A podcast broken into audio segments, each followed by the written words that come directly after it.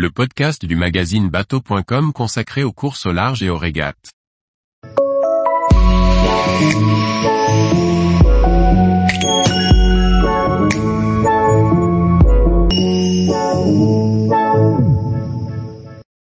Journal de bord de la course au large, Sun Fast OD, IMOCA, 49 ERFX, 470. Par Maxime le Riche.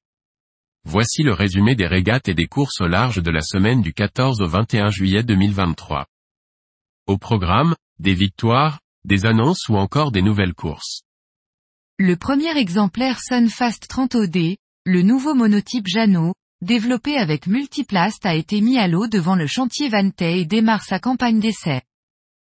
Violette d'Orange confirme le rachat d'Uber, l'IMOCA de Jean Lecam. Le bateau de la jeune skipper de 22 ans portera les couleurs du projet Devenir, avec comme nouveau partenaire majeur le groupe McDonald. Sept yachts classiques sont attendus entre Brest et Douarnenez du 21 au 26 août 2023 pour la première édition de la Brest Finistère Classique.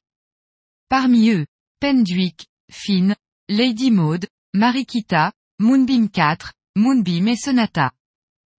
The Transat, qui se courra en 2024 entre Lorient et New York, accueillera deux nouvelles catégories vintage monocoque et multicoque.